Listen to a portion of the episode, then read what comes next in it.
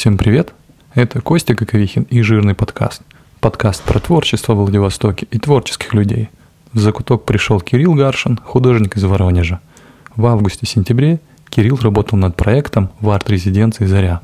Яна Габоненко, ментор арт-резиденции, и Рада Смолянская, менеджер арт-резиденции, пригласили Кирилла на запись подкаста и обсудили элемент случайности в его работах, а также какой путь проходит красная водоросль, изображенная Кириллом на его живописи, сделанной во Владивостоке. Ребята затронули принцип создания собственной мифологии, в которой красная водоросль путешествует по загробному миру, как она там оказалась и при чем тут шаманизм. Слушайте беседу там, где вы обычно и слушаете беседы. Жирный подкаст выходит благодаря поддержке рекламно-технологического агентства Каковихин Digital и подкастерской студии Закуток Медиа. Спасибо, что слушаете.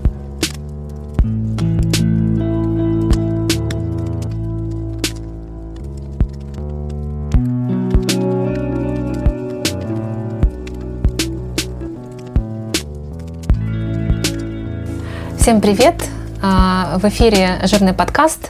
Я рада его сегодня вести. Костя доверил мне эту миссию, дал мне эту ответственность. А, меня зовут Яна Гапоненко, я являюсь а, ментором арт-резиденции «Заря», куратором, который работает с владивостокским контекстом. Хочу представить вам моих сегодняшних гостей. Это художник из Воронежа, живописец Кирилл Гаршин.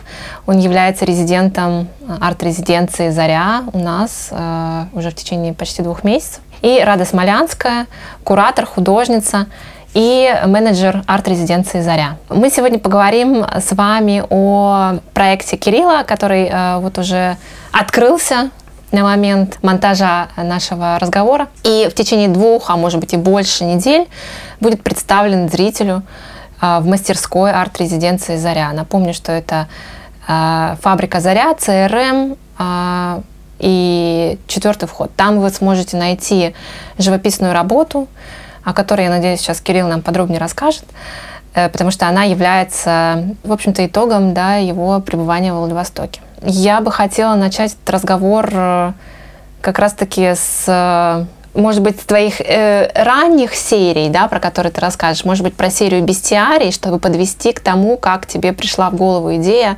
оказавшись в гостях в Владивостоке, э, заняться темой морской, да, которая тебя здесь пленила. Расскажешь, может быть, про бестиарий? Да, конечно. Всем привет. А, Яна неспроста упомянула серию бестиарий. Да, это моя предыдущая, мой предыдущий проект, э, с которым, собственно, я изначально планировал э, приехать э, сюда, в Владивосток, и ее здесь как бы развивать. Но ввиду определенных обстоятельств, в общем, так сложилось, что, в общем, я решил отказаться от этой идеи, уже будучи здесь решил, что все-таки эта серия не очень вписывается в местный контекст, и э, надо придумать что-то совершенно другое. Завязанное конкретно вот на данном месте, то есть на Приморском крае. И, э, собственно говоря, ну да, можно пару слов сказать, что это вообще за серия такая, что я вообще, что за художник, да, я как бы Э, из Воронежа, и всю свою как бы, творческую деятельность я занимаюсь живописью. Исключительно живописью, и э, стараюсь развивать это медиа по мере возможности. И буквально несколько лет назад я написал манифест, в котором проговаривал тезисы, которые говорят о том, что было бы неплохо заменить все художественные материалы, которым пользуются сейчас э, художники, живописцы, на какие-то другие альтернативные э, материалы. Да. Я имел в виду конкретно органические краски. И, собственно говоря, после того, как я написал этот манифест, э, я решил попробовать свою теорию воплотить в практику. И вот уже несколько лет э, я работаю органическими красками. Это органическая акварель. Э, и как раз-таки серия бестиарий – это вот такое некое воплощение этого, этой идеи манифеста. То есть это серия, которая берет э, за основу басенную такую структуру, Э, то есть там изображены определенные животные, которые помещены в некий такой человеческий мир. Да, и они собой олицетворяют э, какие-то те или иные мысли, истории, да, и разные размышления по поводу сегодняшнего дня. И, собственно говоря, э, как раз-таки, когда я писал заявку в резиденцию «Заря», я думал, что я приеду сюда и буду продолжать эту э, серию. Но очень быстро оказалось, что эта серия не очень подходит к местному контексту. Я не вижу здесь э, дальнейшее развитие данной серии и, собственно, начал после этого уже думать о том, что же я здесь могу, в принципе, сделать помимо этого. Ну вот мне захотелось, наоборот, сейчас пофантазировать на тему басни э, о тигре или э, кабарге или еще каких-то животных, которые у нас здесь водятся в регионе. Но давай перейдем. На самом да. деле тоже это отдельная тема. Перейдем к твоему проекту. То есть получается, что здесь э, тебя заинтересовала совершенно определенная э, морская живность. Ну, я бы не сказал, что прям конкретно прям морская живность меня заинтересовала. Вообще изначально меня подкупила идея, что здесь можно добыть некие водоросли, из которых можно сделать краску. Вот, э, ну или там какие-то другие растения, которые растут именно здесь, да, растения эндемики, из которых можно сделать краску, и впоследствии я эту краску благополучно утащу с собой в Воронеж и буду ей дальше пользоваться. И вот эта идея того, что я приеду сюда и найду эту водоросль, сделаю из нее прекрасную краску, которая будет э, сиять, скажем так, в работах, она меня вот подпитывала. Вот это была основная, как бы, основной, основной... Ну да, твой стимул, э, стимул и да, твоя именно, идея. Именно стимул, да, для того, чтобы сюда приехать. Угу. И я вот в погоне за этой некой мифической водорослью, э, собственно говоря, приехал сюда, и э, ну, изначально предполагалось, что у нас тут, э, точнее, у вас тут есть ученые, которые занимаются институтом, ну, изучением моря, институт изучения моря, которые мне, собственно, помогут с теоретической частью и подскажут, как, собственно, из этой Э, водоросли сделать как раз-таки ту самую краску.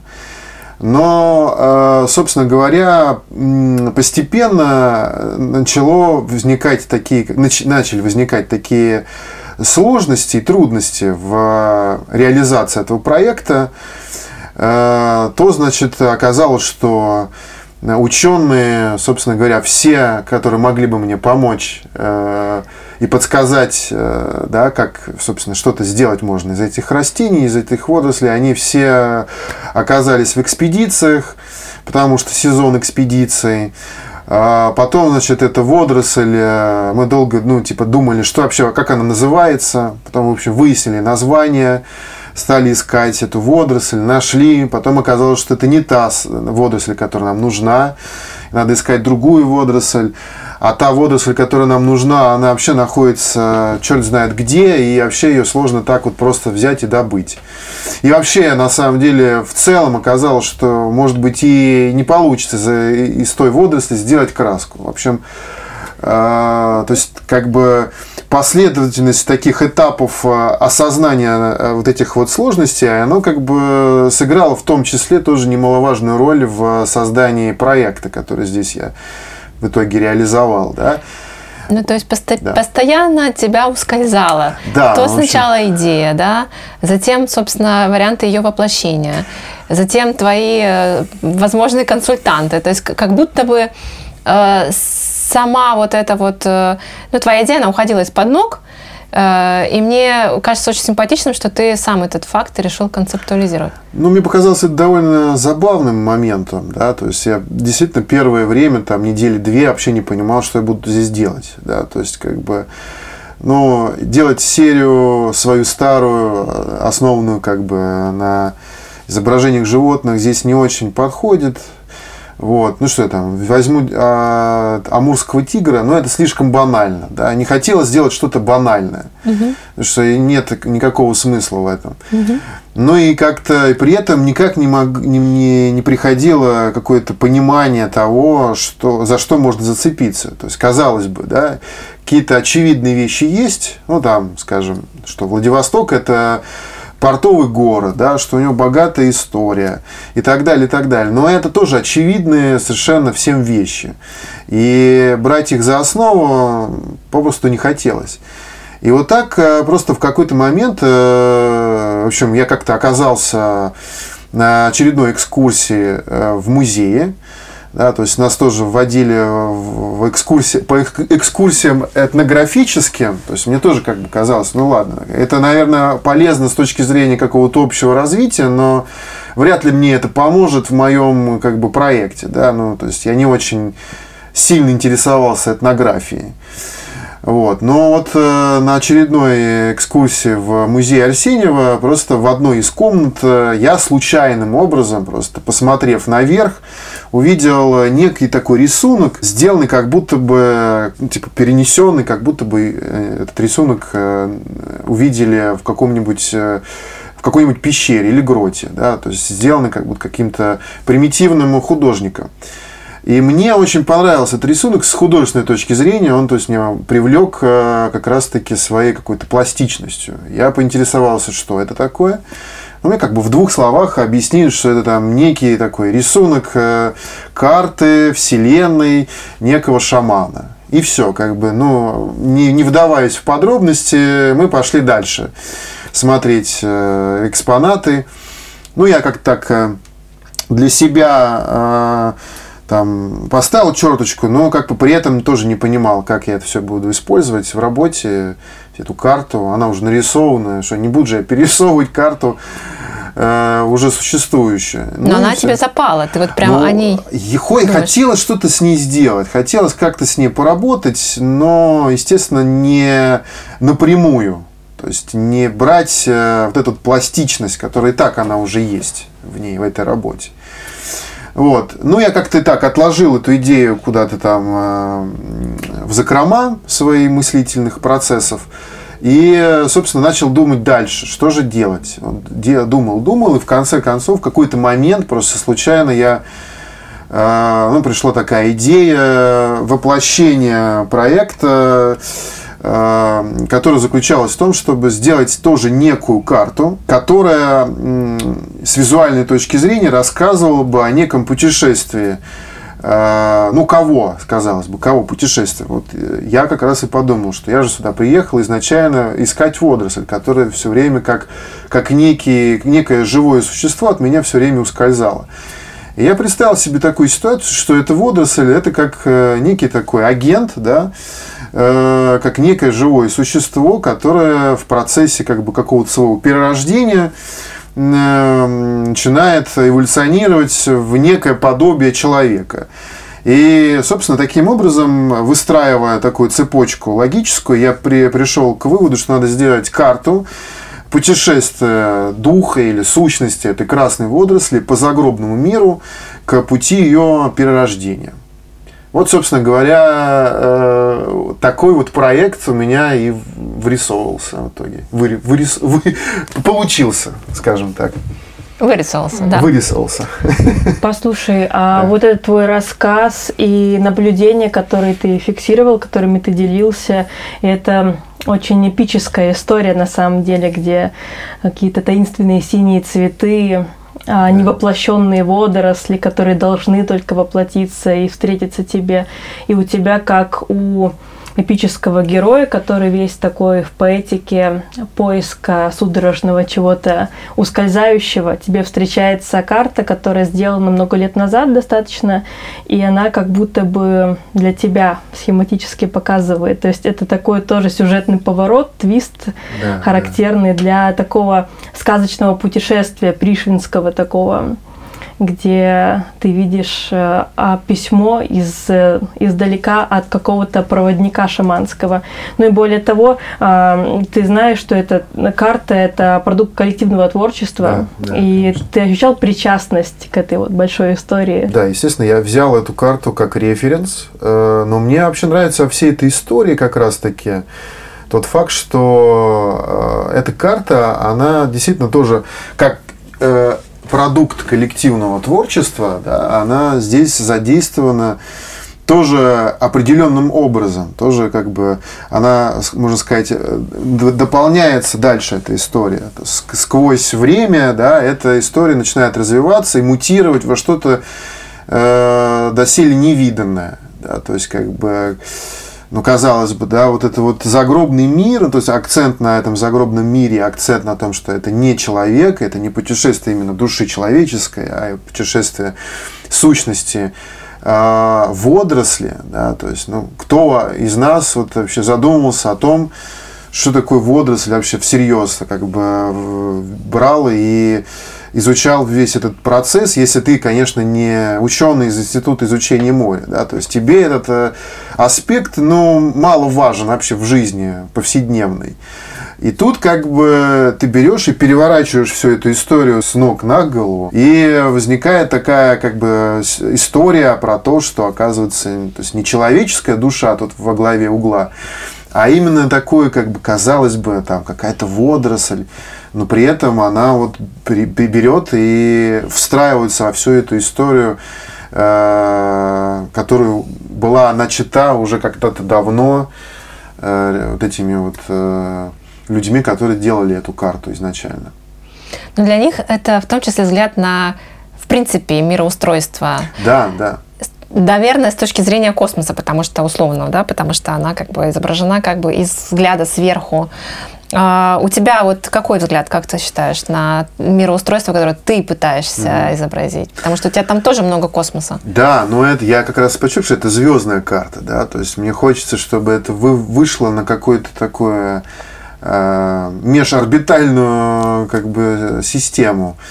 Э, но вообще, ну не знаю, на самом деле какой был вопрос? Я умею задавать вопросы, которые не содержат вопросы.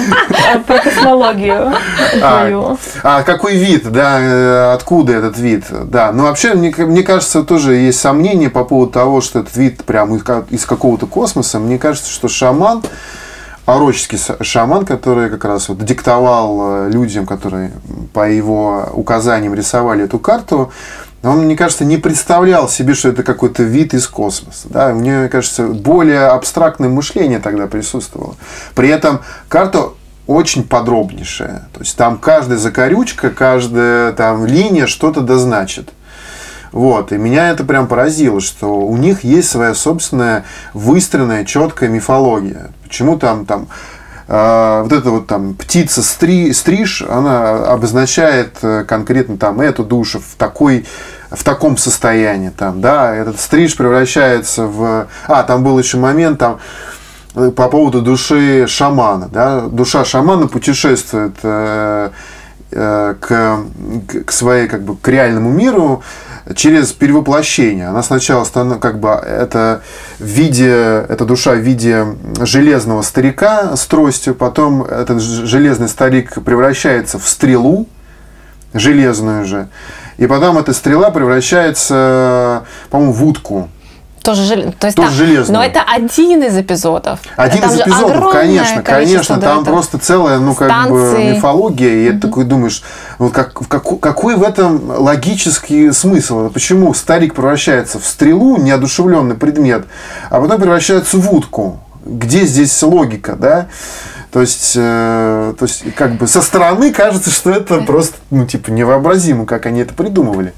Вот. И там много очень поэтичности, действительно своя собственная космология с точки зрения картографии, географии и всех официальных наук. Это, конечно, может восприниматься э, ну, как первобытное, наивное что-то и так Не, далее. Ну, вот это как раз меня и вдохновило создать свою собственную мифологию. Да, вот эта карта, это как бы хоть она и, понятно, является, ну, как бы вдохновлена той картой, но это тоже как бы создание собственной мифологии. Да? Там есть свои существа, свой путь, свои как бы значения того или иного. Даже если есть в некоторых моментах и аспектах э, схожести, но это другое значение приобретает во всем этом.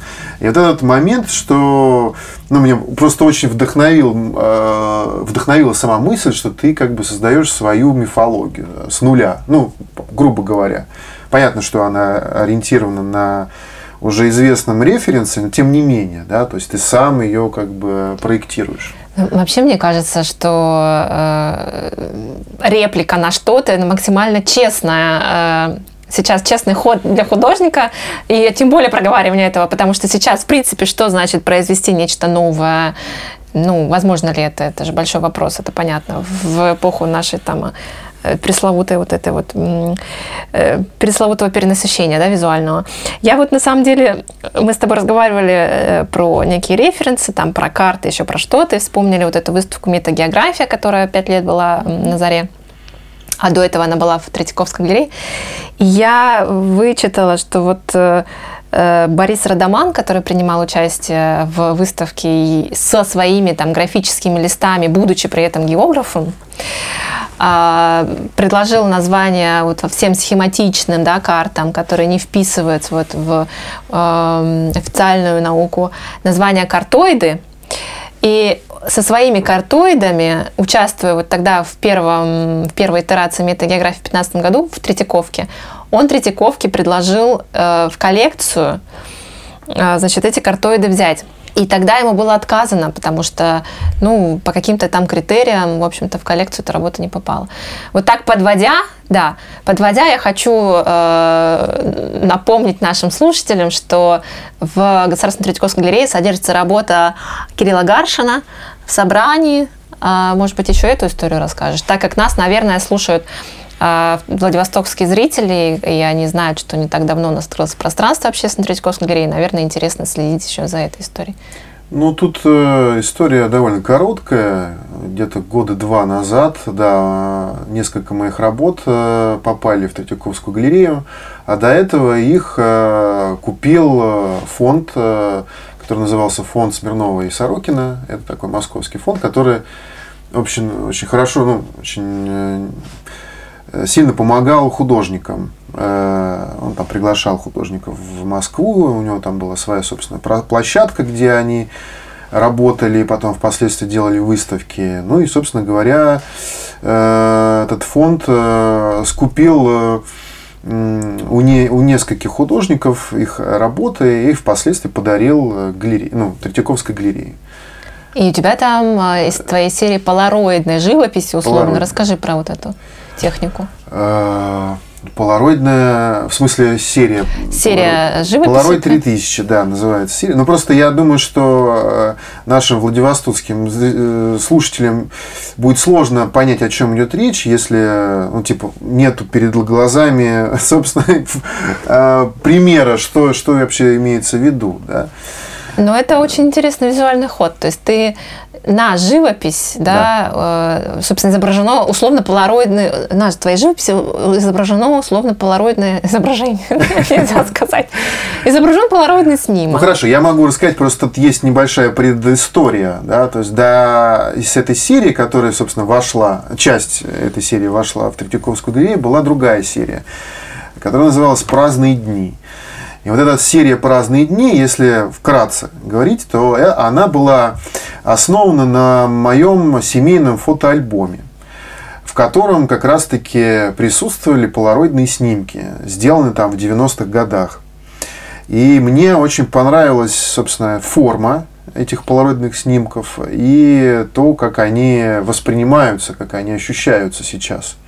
То есть это такой квадратный формат, э, в котором заключена некая мини-история. Да? То есть э, обычно это там, рассказ о каких-то семейных торжествах, там, днях рождениях, Новых годов, э, какие-то вечеринки, тусовки. Ну, собственно, то, что было и, наверное, есть практически в каждой семье в России. Да? То есть у каждого есть какой-то свой семейный фотоальбом, где, собственно, вот эти все стандартные э, празднества отмечаются из года в год и так э, документируются на, на фотоснимках. И была серия, которая называлась «Праздные дни», э, которая была как раз ориенти... э, такой э, ориентирована на эти снимки из 90-х.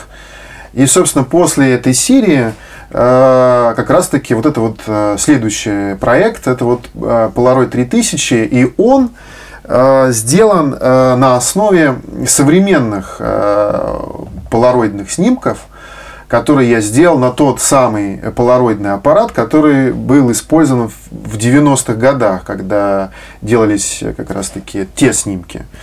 Но мы же сейчас вообще очень активно да, возвращаемся к 90-м, пытаясь понять историю э, нового государства. И поэтому, наверное, смотреть вот на, эти, на эту серию сейчас с точки зрения нынешнего года очень любопытно. Ну, сейчас очень много, да, рефлексий по поводу памяти. Э, вот. Э, практически каждый художник с ней работает так или иначе. Просто я в свое время мне кажется, раскрыл эту тему для себя. Угу. Да, и я решил больше как бы к ней не сильно возвращаться, хотя время от времени в некоторых работах она все равно присутствует, угу. так или иначе. Но не, не так явлено, как э, тогда. Мне кажется, что в твоей нынешней работе тема коллективной памяти «Будь здоров» как присутствует. Да? Это здорово. Я вообще соскучилась по проектам, в которых художник эм, где-то, может быть, не вступает в такое взаимодействие, в которое хотелось бы с местным сообществом живых людей, но активно взаимодействует с сообществом мертвых приморцев. Да, да. Это интересно. Очень интересно. Ну, на самом деле, вот есть такой момент, э, тоже эм, секрет раскрою, что в той работе, которая сейчас висит э, на заре, присутствуют человеческие образы, но на самом деле они человеки, ну, людьми не являются. То есть это на самом деле водоросль, которая имитирует э, человеческое существо. Это такое антропоморфное существо, которое по, как сказать, реке своей памяти, вспоминая о том, что вот в той прошлой жизни, когда она была водоросль, она встречала человека, и человек каким-то образом воздействовал на ее жизнь, там, сливал какие-нибудь отходы в море, да, то есть он поспособствовал каким-то образом, или собирал ее Пигменты для, для чего-то, да, или искал ее а, очень активно, да, как я, например. То есть какое-то соприкосновение одного мира с другим миром, мира человеческого и мира природного, оно, вот, э, допустим, оно отразилось в некой такой э, памяти водоросли, если предположить, что у водоросли есть какая-то память. И вот эта вот память, она в итоге выразила, э, себя явила как раз таки вот в загробном мире, когда водоросль начинает себя создавать из волокон своих, и имитируя вот это вот человеческое существо. А это ведь даже еще не водоросль, то есть это не воплощенная водоросль, да, такая идея водоросли идея, да. и сущность. Слушай, а вот можно все-таки, э, я продублирую, наверное, Янин вопрос про твои личные воззрения на вот этот мир сущностей, угу. мир невоплощенного, ну как угодно можно его называть. Да. Я, тем, я термин загробный не хочу использовать, чтобы не упрощать сильно задачу нам всем. Да, да, да. А, вот как у тебя с этим? Но я на самом деле в последнее время очень часто думаю о таком невоплощенном, потому что, ну и в частности тоже, что касается, ты, говоришь, не любишь упоминать это слово загробное, чтобы не упрощать, но Э, и об этом задумываешься сейчас в последнее время особенно часто. Учитывая нынешний контекст, сложно не задумываться о каких-то эфирных э, э, пространствах. Ну и в том числе таких пространствах, где обитают мертвые, да, и все время как бы, а тем, как бы возвращаешься к теме смерти, Э, ну и мне сейчас 33, как раз самое время о ней подумать. В контексте. Возраст Христа, в общем. В контексте, да, как бы э, творческого пути. А, я, я не знаю, я ответил на вопрос или как-то как так обтекаемо. Ну, ты очень изящно увернулся, Изи... поэтому увернулся? да, ну, ну, в принципе, Нет, ну если да. ты конкретизируешь, что ты имеешь в виду под э, нематериальным, что, что ты имеешь в виду? Типа, как я к этому отношусь, как к, к- к миру духов или Да. к миру Ты ведь взаимодействовал с метафизики? шаманом удаленно. удаленно, ментально,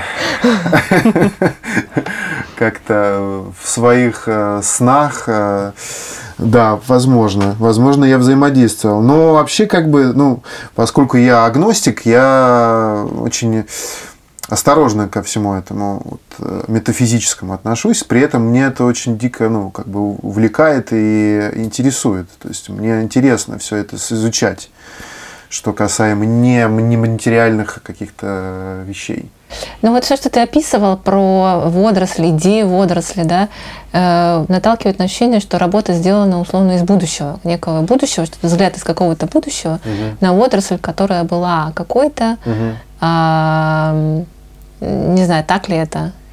То есть здесь явно есть у тебя игра со временем, не только с э, пространством, там, цикличности, да, в- ну и, как ты говоришь, сама память, если она есть у водоросли, это означает, что у нее есть представление о неком прошлом там, и так ну далее. да, не, ну я просто представил себе, что если, например, ну как бы понятие души э, или духа некого, да, оно есть не только у людей и животных, но есть и вообще, в принципе, в живых каких-то организмах. Ну, то Да. есть ты в любом случае, мы все там живем не просто программами в виде жизни, мы Мгм. живем еще и проектно, мы живем сериями некими, да, и Да.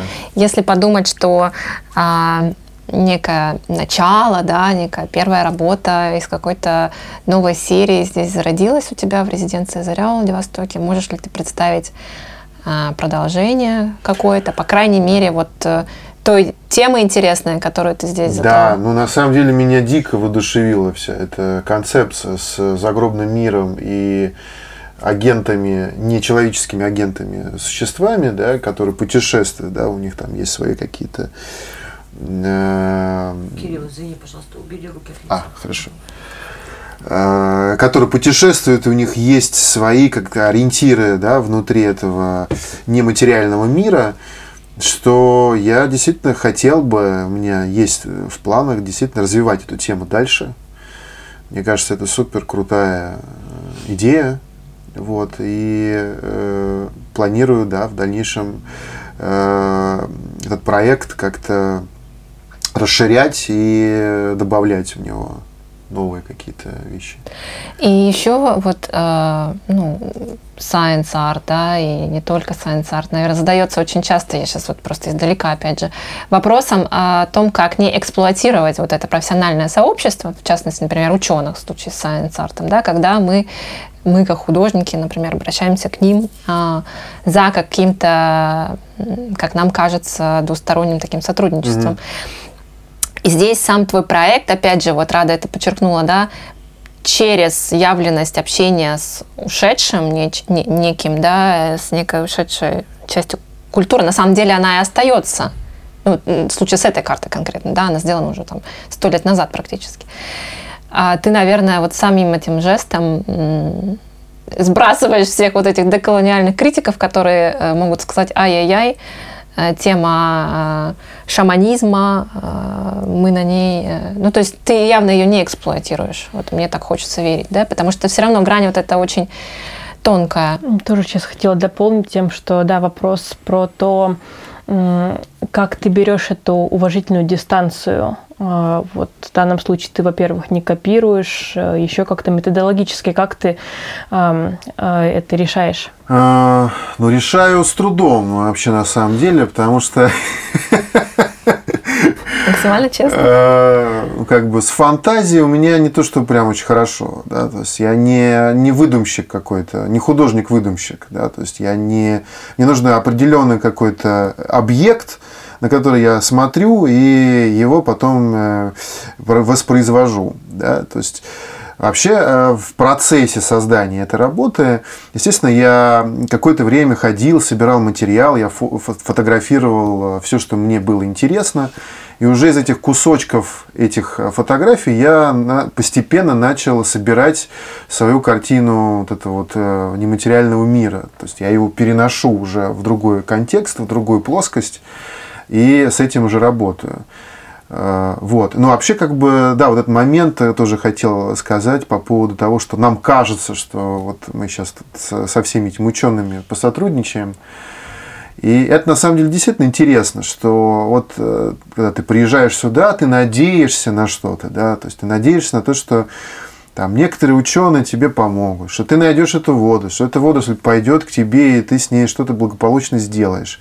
То есть у тебя есть некие надежды на некое тесное, тесный контакт с той как бы, темой, которую тебе хочется развить. Но когда ты понимаешь, что этого контакта тесного нет, и тебе приходится, тебе приходится работать э, с некими э, своими собственными представлениями о том, что это за водоросль, как она там, в общем, живет и так далее. То есть это как некое такое в ожидании Годо, да, то есть ты просто размышляешь о том, что было бы, если бы там все было бы по-другому, если бы эта водоросль была бы у меня на руках, и она действительно была бы прекрасной краской. Но это, наверное, тоже как стимул для того, чтобы сделать э, подобную работу. И мне кажется, что шаманы, ну вообще вот эта вся, весь этот шаманизм, он тоже отчасти исходит из этого. То есть, э, э, то есть от желания соприкоснуться с каким-то непостижимым, Э, который не, не подвластно вот просто так вот, и ты его очень хочешь его почувствовать и стремишься к этому ощущению. И вот этого, а, от этой мысли как раз-таки, мне кажется, тоже исходят все эти шаманские обряды и вообще все это мировоззрение в принципе. Да, мне кажется, здесь еще речь о концентрации, да, что у тебя да. получилось внутри, собственно, фантазии, да, развить свою историю да. И это, в общем-то, такой Но я опять, наверное, куда-то не туда ушел, мне кажется, в вопросе. Ну, нет, в принципе, понятно, что ты ну, не инкорпорируешь какие-то фрагменты чужой концепции, а выдумываешь себе а, как свою, у меня это да. ну да, да я да. сказал, как у меня это получается, что получается не очень э, легко. Почему? А легко, да. Уважительная дистанция, она вот у тебя как раз-таки в том, что ты свой собственный... Да, да. Ну, я как бы, у меня есть некое какое-то общее представление в голове, да, то есть, как это обычно бывает. Некая общая визуальная э, картинка, в голове, я ее там моделирую, я не делаю, в принципе, никогда никаких эскизов. И в данной ситуации тоже не делал никаких эскизов, потому что я, ну, эскизы, я как, как только на них смотрю, мне кажется, что это какой-то бред, и убого выглядит, и сразу не хочется ничего делать. Вот. И поэтому я никаких эскизов не делаю, и здесь тоже такого не было. И у меня просто была некая такая картинка полуабстрактная в голове, которую я попытался воссоздать за, за, за счет э, фотографий, которые у меня были, и за счет неких каких-то объектов извне, да, которые вот я как-то наблюдал, слышал где-то, какие-то звуки, да, это как-то тоже там, какие-то визуальные образы рождающие. И это тоже добавляло в эту картину вот этого мира нового, новые как бы детали. И в процессе создания, то есть тоже там Э, далеко не всегда я знаю, что что-то что-то будет означать в этой работе. То есть я что-то делаю, а потом я уже, например, понимаю, что это значит. Или там за пять минут до того, как я это сделал, я, у меня начинает осознание того, что это будет значить потом. Но здесь вот я вижу схожесть как раз-таки серии полароидной твоей живописи, потому что что здесь, что там ты опираешься на силу изображения, найденной фотографии. Либо mm-hmm. фотография найдена в семейном альбоме, либо у себя в телефоне после каких-то приключений в Владивостоке. То есть, э, ну вот эта сила воображ... изображения, воображения тоже. Да, ну просто я как раз хотел, э, чтобы работа была, ну не полностью уходила в какую-то метафизику, какую-то фантасмагорию, да, чтобы это не была какая-то Э, не знаю, там, э, работа, картинка о, о чем-то невообразимом, да, каких-то инопланетян рисовать. А чтобы это было приземленно, максимально и э, с точки зрения как бы некого такого человека, который оказался в неком таком пространстве, видит, видит, видит это из своих глаз. Да, то есть это чтобы это было понятно, ну и мне в первую очередь, ну и людям, которые все это будут смотреть. Это как якорь такой, ты ситуацию используешь как то, что, точнее фиксацию ситуацию как то, что заземляет немного. Ну да, как будто бы это могло бы быть на самом деле, да, что эта вся картинка мы могли бы и увидеть так или иначе с определенными не, не, как бы невообразимыми деталями, но тем не менее, воз, ну, как, как будто бы это действительно вот мы где-то оказались в таком пространстве и увидели это все, и нам это было бы понятно, что где вверх, где низ, что это некие существа похожие на людей, что это там, это вот там типа какие-то детали, которые там что-то нам напоминают, а не просто там что-то инопланетный какой-то ландшафт. Ну, то есть такой обычный вторник во Владивостоке, где мы по пошли плавать на катере, при этом зашли через, просто срезали через лунные миры какие-то. Ну, я не люблю упрощать, и э, как я бы, тоже. да, но можно сказать, да, мы там наелись грибов, э, окунулись в море и увидели какое-то что-то такое невообразимое. Насколько для тебя важен элемент случайности? Потому что часто у тебя ты отталкиваешься от какого-то, может быть, для, само, для самого себя неожиданного сюжета, угу. берешь его за основу. Ну, у меня практически все случайно происходит. Почему это здесь. важно? А это, ну, это, ну, то есть это происходит само по себе. Я не могу определить, типа, я стремлюсь к случайным каким-то вещам. Это просто происходит и все. То есть я Э, ну, вот если так задуматься, действительно, практически все проекты были ну, навеяны определенным случайным образом. Что-то там, какая-то мысль промелькнула. Это просто происходит. Но, естественно, наверное, это важно. Ну, потому что для многих же, наверное, предопределенность какая-то или там эм, распланированность, да, важна Нет, при есть, работе. конечно, художники, да, авторы, которые там очень четко там э, знают, что они будут делать, там какие-то математики, художники или э, как это там называют, э, ну, в общем, которые выстраивают некий бизнес-план, да, и они по этому бизнес-плану делают работы свои. Я вот знаю таких, но я, наверное, не, не из такого числа авторов. Но при этом ты представлен в галерее, достаточно сейчас э, активная галерея в Москве, которая называется «Сцена». Плюс в Воронеже, на самом деле, возвращаясь да, к твоим корням, ты тоже активен в том числе в качестве э, куратора, который поддерживает художников, которые сейчас в Воронеже, да, угу. э, ищут свое место. Вот расскажи еще, может быть, об этом. Да, спасибо, Яна, что ты прорекламировала мою галерею. Э, я пользуюсь случаем тоже прорекламирую свою галерею, пока она у меня еще есть. Э, называется «Утилизация», да, и она базируется в Воронеже. Мы ее открыли вместе с моей женой. И она уже года два как э, существует, и мы там, собственно, э, делаем выставки, показываем художников разных, ну и местных, и приглашаем тоже художников из других регионов. И это как бы некое такое пространство, это и галерея, и мастерская моя. Вот. И на самом деле очень здорово, что получилось Э, поработать в таком не ну, как бы для меня не э, типичном амплуа такого галериста, да, вот, потому что это как бы такая взгляд со стороны такой, да, что ты смотришь на другие работы, ты взаимодействуешь с другими авторами и постепенно как бы ты там э, такой приятная приятная задняя мысль у тебя существует, что ты там еще тоже тоже художник и Э, довольно нехилый не, не, не такой. И что когда-нибудь ты тоже сделаешь э, свою выставку в своей же собственной галерее. Вот. Это прекрасная самореферентность такая. Да, да, да, да. Ну, надо поговорить еще про воронежскую арт-сцену, я считаю, здесь упомянуть, да, что э, из нее вышли Арсений Жиляев, э, Иван Горшков. Э, подскажи, кто еще? Ну, то есть многочисленное количество, на самом деле, очень активно сейчас художников, и в случае с Иваном Горшковым, э, он же тоже, в общем-то, очень сильную такую ментальную привязку к месту чувствует и тоже развивает тех, кто сейчас там только начинает. Да, да. Ваня всю жизнь э, живет и работает в Воронеже, это его как бы кредо, ну, то есть это его правило такое, он никуда не переезжает, у него там семья, и он работает именно в Воронеже. И, собственно, так же, как и я, просто сотрудничает э, э, с разными институциями. У него там есть и Питерская галерея. Вот, и, собственно, прекрасно чувствует себя э, как воронежский художник. Вот. И вообще, в принципе, в Воронеже очень хорошо. Вот именно жить и работать. То есть это, как он, он же сам, Ваня, говорил, что это такое дальнее Подмосковье.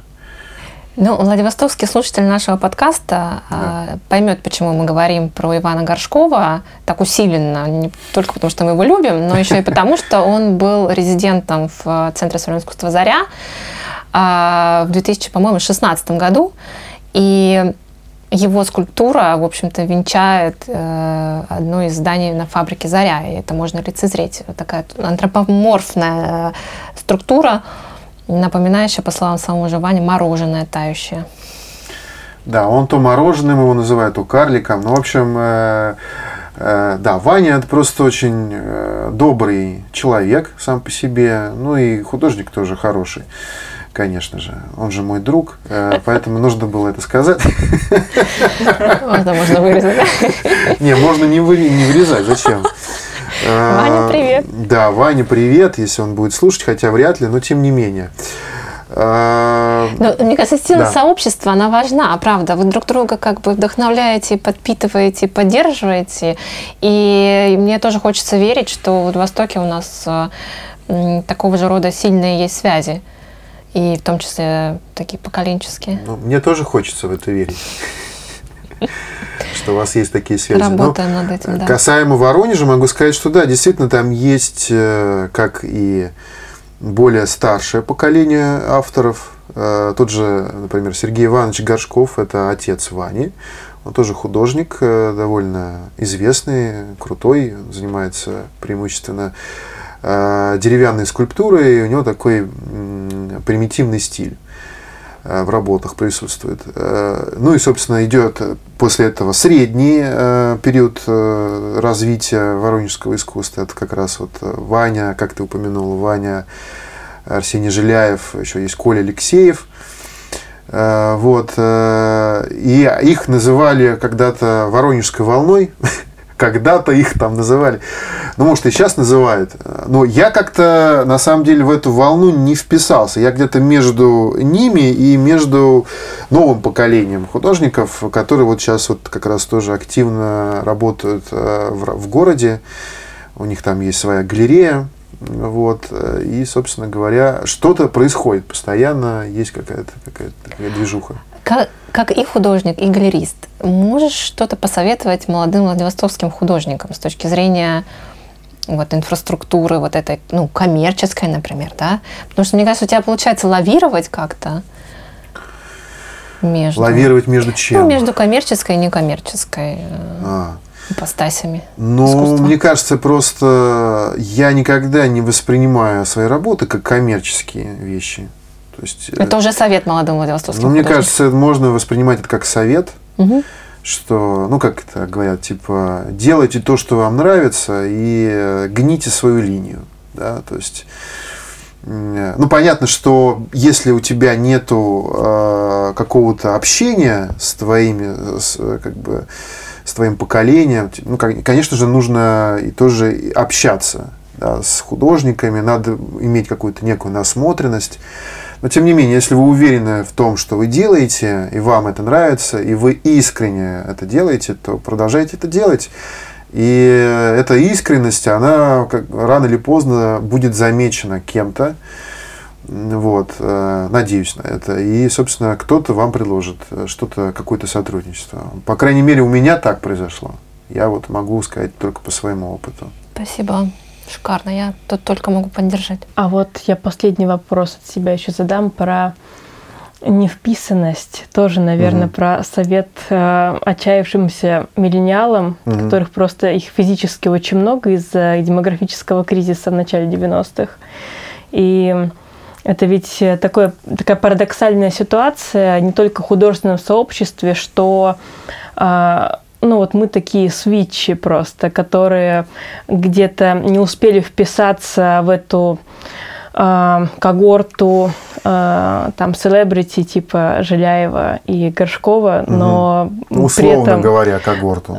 ну, ну да, да, э, это очень условно. Но при этом для совсем юных зумеров, то есть, ну, мы деды и, и вынуждены Но- просто перемещаться в тоже лиминальные пространства существования э, миллениалов.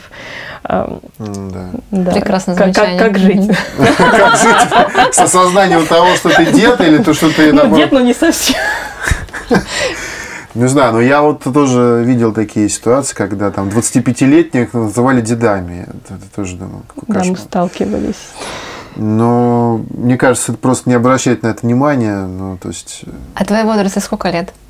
что моей? Водоросли твои сколько Мои лет? водоросли? Она зумер или миллениал?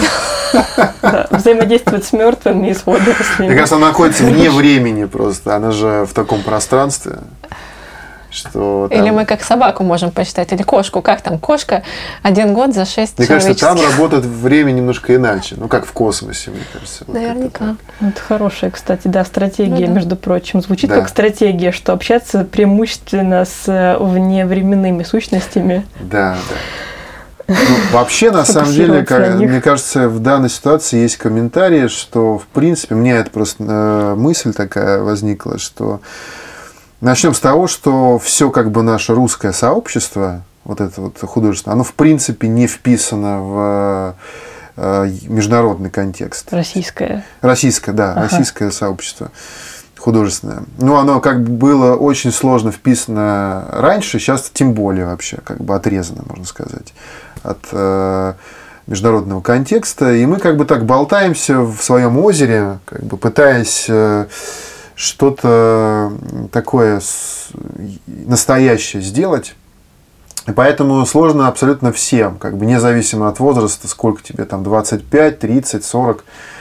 Э, Сейчас абсолютно не, ну, как бы потеряны все ориентиры, и такое безвременье, которое ощущалось раньше, оно сейчас просто ма- материализовалось, можно сказать, да, все углы стали супер острыми, и может быть это как раз и к лучшему, может быть это является толчком э, каким-то к переосмыслению своей практики. Я вот просто об этом сейчас думаю, что может быть тот факт, что мы сейчас являемся нацией-изгоем, это послужит э, э, неким толчком для переосмысления в художественной своей практике и заставит художников как-то зашевелиться, а не просто говорить, что вот мы вне контекста. Сделать что-то Мы опять спустились с космоса на Землю. Вот давайте, может быть, еще немножко в лимбе потусим.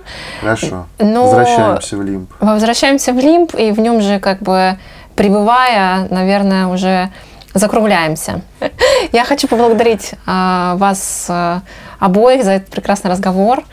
А, Рада, спасибо, Кирилл, спасибо, и спасибо Костя, а, который нам сегодня предоставил свою чудесную студию жирного подкаста. С вами были Кирилл Гаршин, Я думаю, достаточно Рада жирно Смолянская. получилось. Получилось прекрасно. Рада Смолянская, Яна Гапоненко. Спасибо. Спасибо Что вы нас всем, Спасибо. кто слушал.